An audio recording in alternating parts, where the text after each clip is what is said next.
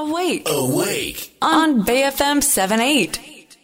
人生100年時代のお金との良い付き合い方について考えていきますアウェイクの頼れるお金のかかりつけ医高塚さんですおはようございますおはようございます。ははい今週もよろしくお願いします、お願いします。さあそして先週に引き続き、えー今日も高塚さんの会社の方ですがファンドアナリストの吉川義彦さんにもお付き合いいただきます吉川さんよろしくお願いしますよろしくお願いします。はい2週連続ですが、ははいいお越しいただきありがとうございますこちらこそありがとうございます。えー吉川義彦さんのプロフィールですが、えー大手の損害保険会社で機関投資家の資産運用からアセットマネジメント会社で最高運用責任者として活躍されました。えー年金投資信託の運用に30年以上にわたって携わってこられた方です。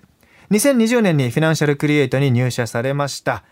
えー現在は IFA アナリストとしてえ顧客のサポート、金融市場商品の分析、そして投資教育をする立場として活躍されています。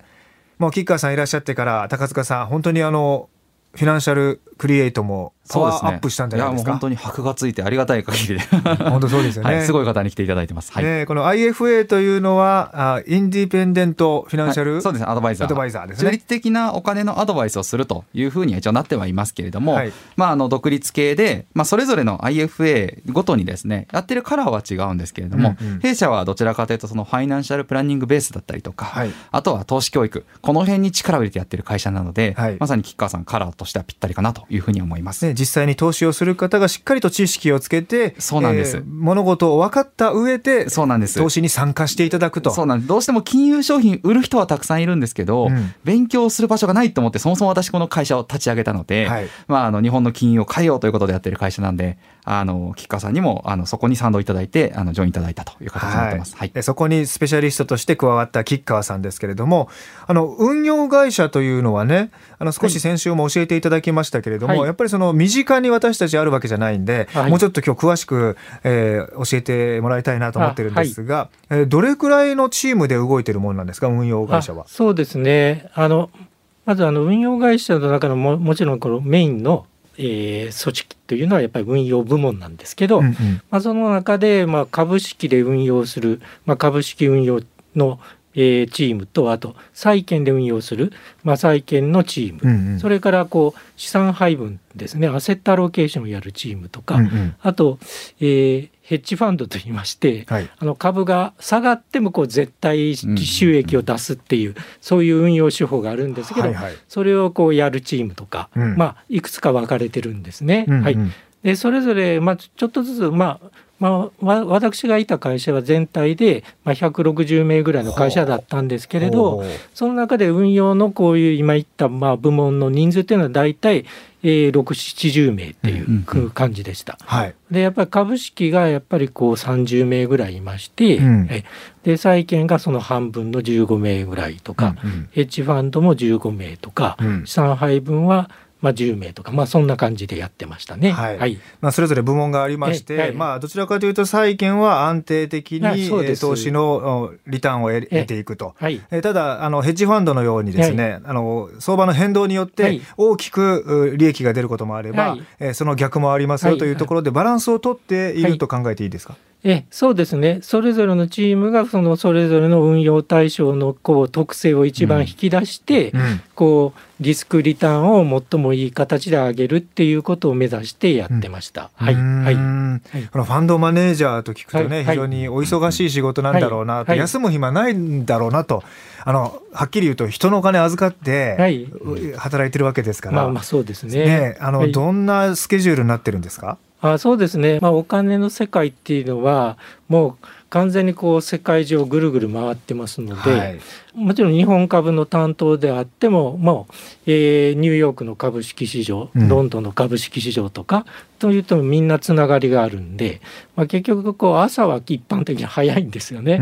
大体みんな大体7時台に会社に入って、はい。でまずあの海外で、まあえー昨日どういうことが起きてたかっていうのは、うん。まあ、みんなチェックして、うん。それでそれぞれが、まああのまあ、日本株のアナリストだとやっぱりこう自分がこう、えーこう担当している企業のえー業績のこう、まあ、モデルにインプットしているような数字をなんかこう変えないといけないことが起きてるのかどうかとか、うんであと日中はですねやっぱりこう外に出て行って、まあ、例えばまあアナリストですとその企業の経営者とかですね、はい。経営企画部門の人に会って、まあえー直近出てる決算発表の内容からこう疑問点をぶつけたりう、ん。で、えーまたそれを持ち帰って、えー自分たちがこう描いているその企業の数字を変える必要があるのかどうかとか、はい。でそういうので僕やっていってまあこう毎日毎日なんかこうトレードをしてるわけじゃないんですね、うんうんトレードって証券の売買を。うん。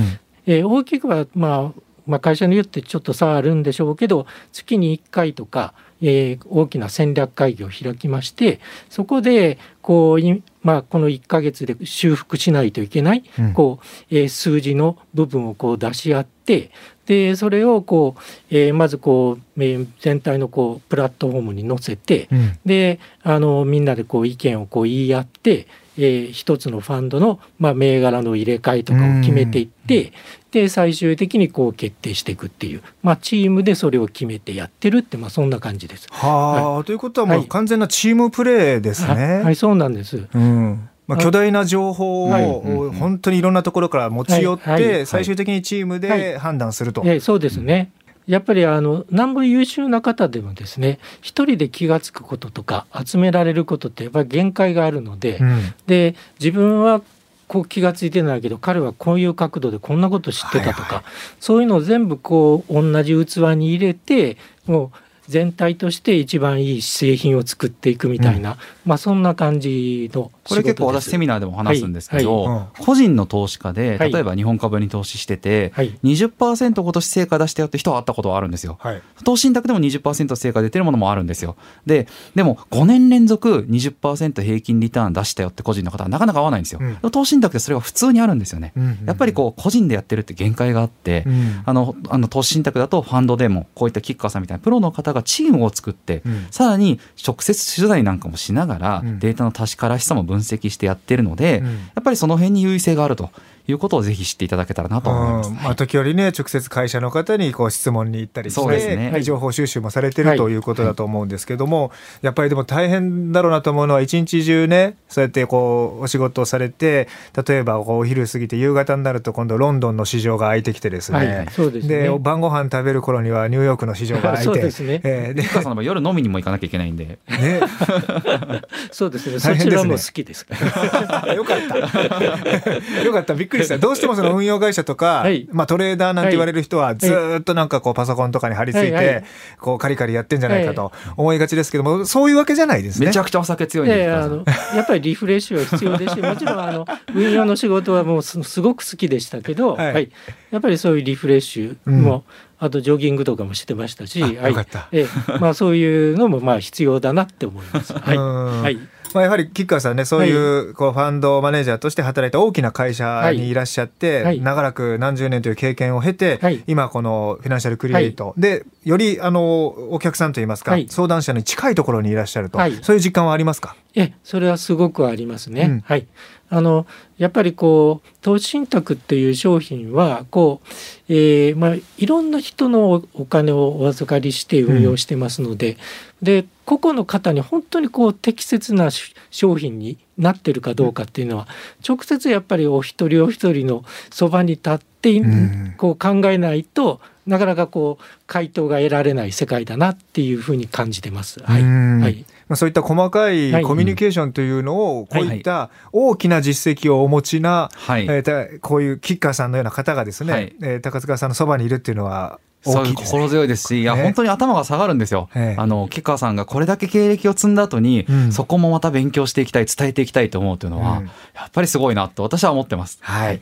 えー今日の放送、それからこれまでお送りした放送は、アウェイクのポッドキャストや高塚さんの YouTube、お金の教育チャンネルで聞き直すことができますので、ぜひチェックしてみてください。えーえーそして吉川さん、はい。え2週にわたって、えーはい。普段私たちが知る機会のない運用会社のお話を教えていただきました、はい。えーどうもありがとうございました、はいえこちらこそありがとうございました。はい、また気軽にお越しください。あははは嬉しいです。はい、ぜひお待ちしてます。はい。あの、ちょっとこう、ラジオを振ったところでもですね、はい。お酒飲みながら。そうですね。はい。ぜひ、ね、吉川さんすごい強いんで、いやそんついていけるかどうか、僕も結構いつも辛いんで。